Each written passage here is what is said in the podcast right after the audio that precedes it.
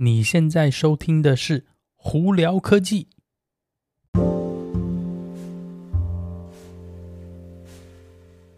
嗨，各位观众朋友们，大家好，我是胡老板，欢迎来到今天的《胡聊科技》。今天美国洛杉矶时间八月九号星期三啦。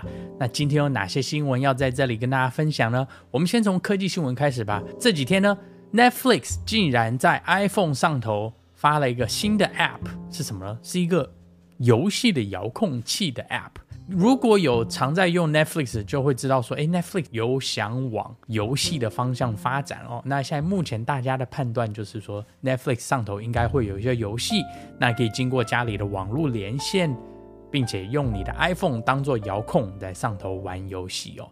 那这其实不意外了，因为 Netflix 上头其实已经有一些小孩子的。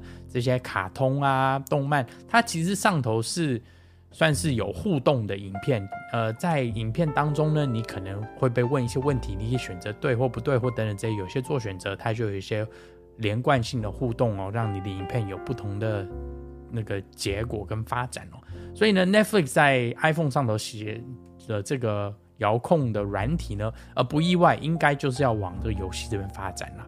那在另外一个科科技新闻方面呢，苹果呢现在传闻是年底前应该是会把 M 三晶片出来哦。那 M 三晶片呢还是一样，跟之前讲的，就是用那个台积电的 TSMC 的三纳米制程呢，并且应该会先从 iMac 十三寸的 MacBook Pro，还有十三跟十五寸的 MacBook Air 以及 Mac Mini 上头这些呃产品下去。先做发表哦，那 iPad Pro 会不会有呢？不确定，但非常有可能啦，因为之前的 M2 晶片就是第一个在那 iPad Pro 上头发发表的嘛。好，好，那我们再来聊聊电动车新闻哦。呃，Rivian 呢第二季的财报出来了，诶，不错哦。他们原本之前呢一台车每卖一台车亏六万七千块钱美金，现在。卖一台车只亏三万五千块钱美金喽，虽然还是亏钱，但是诶有在成长，有在进步嘛，对不对？那他们预估呢，今年呢五万台车应该是没有问题。以现阶段来看呢，他们第一季总共卖了七千九百多台车哦，那第二季呢有成长，第二季卖了一万两千六百多台车，所以成长速度还算不错了。那它主要是针对。皮卡车就是 pickup truck 以及这个修理车的这个部分哦，呃，在贩售，哦所以呢，他们的成长哎还算可观啦。好，但是 Rivian 成长呢，我们另外就聊聊 Lucid。Lucid 第二季的财报出来了哦，有点可怕，他们一台车哦亏。六十四万多块钱美金，对。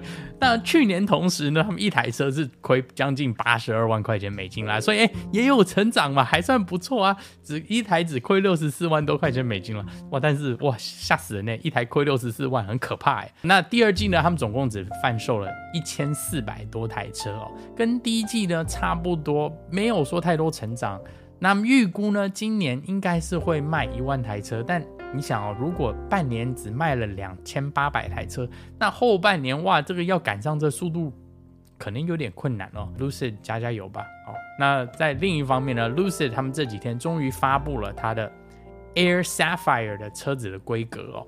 那这台车就摆明了就是跟特斯拉的 Model S Plaid 去想要要杠上它的哦，它的马力是。一千两百三十四匹马力哦，零到六十，那官方给的数据是一点八九秒，这基本上就是跟在 Model S Plaid 在那边对杠嘛，因为 Model S Plaid 的零到六十是一点九九秒嘛，所以差了零点一秒哦。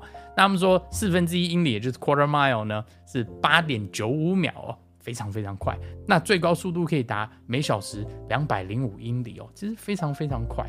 那它这部车 EPA 的续航力呢是在四百二十七英里哦，还算不错哦。那这台车比较特别一点是，它会用九百伏特的架构去做设计。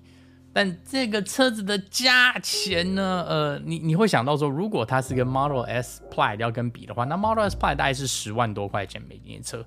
这一台 Lucid Air Sapphire 呢，它的起价是二十四万九千块钱美金，足足是 Model S Plaid 的两倍。你就会想说，呃，花两倍的钱我去买快零点一秒的车，你觉得划算吗？这个我不知道大家是怎么想，你可以在下面留言 跟我讲。我我是觉得有点 too much。好，好，我们再来聊聊特斯拉新闻。这几天呢，那在特斯拉中国那边有一些传闻是说，Model 3的改款，也就是 Project Highland 呢，已经开始在 测试生产了。如果这个传闻是真的话，大家就在判断说，那在中国最早可能十月份就会开始交车，其实速度非常快。那现在的传闻是在 Model 新的改款的 Model 3呢，在中国那边还会有一个更便宜的版本哦，会用宁德时代的 LFP 电池哦，就是锂铁电池哦。现在船是用六十六 k 瓦小时的电池哦，那价位呢，应该是差不多在。二十万人民币左右，也就是差不多两万八千块钱美金哦。所以如果这个传闻是真的话，特斯拉这个 Model 3在中国那边肯定要把其他品牌真的打的是哇吓死人。你想哦，如果这台车真的到两万八千块钱美金的话，那在美国非常有可能也会有类似价位的车子出来啊。那如果再加上联邦政府补助，哇哇，那个真的不得了哦。那我们再来聊聊美国这边的联邦政府补补助哦。Model 3跟 Model Y 呢，特斯拉其实在前一阵子已经有放话，是说明年呢这两款车子可能没有办法拿到全额七千五百块钱美金哦，可能只拿到三千七百五，或甚至有可能没有。那当然他没有讲的这么明确啦。那我们就仔细如果去往这个条款下头去看，你会就发现联邦政府补助其实分为两个部分，分别是第一个部分呢是三千七百五，是你要基本上是。电池啊，还有那个组装要在美国以及北美这些邻近国家嘛。那另外一个就是跟呃电池的原物料有关哦。那这两个里头的门槛呢，一个是四十 percent，一个是五十 percent。但是第一年有一个不同的地方是，第一年呢没有排除争议性国家哦。那这个里头条款蛮特别，是你如果是一个争议性国家的话，今天就算是你符合这个百分比，简单来说，你都不可以拿到这个联邦政府补助哦。那争议性国家呢，这里头就包括哎中国啦。那也就是说，从二零二四年开始，你如果有任何就是原物料啊，或者是电池零件呢，呃等等之类的东西，是从这些争议性国家出来的呢，你可能就不符合这个联邦政府的补助条款了。那以现阶段大家判断是，特斯拉有将近百分之四十的电池，呃，原物料啊或者生产都是从嗯争议性国家出来的。那也就是说，三千七百五十块非常有可能就拿不到。所以 Model 三跟 Model Y 明年开始非常有可能只可以拿到三千七百五，也就是七千五百块钱的一半而已哦。那当然，这个东西会不会改呢？我们也不是很确定。那二零二五年呢，更惨哦，是原物料的部分哦，也会开始有争议性国家的这个排除哦。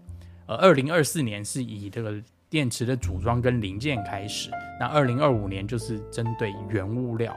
所以你如果是任何在这两个项目都是争议性国家出来，基本上。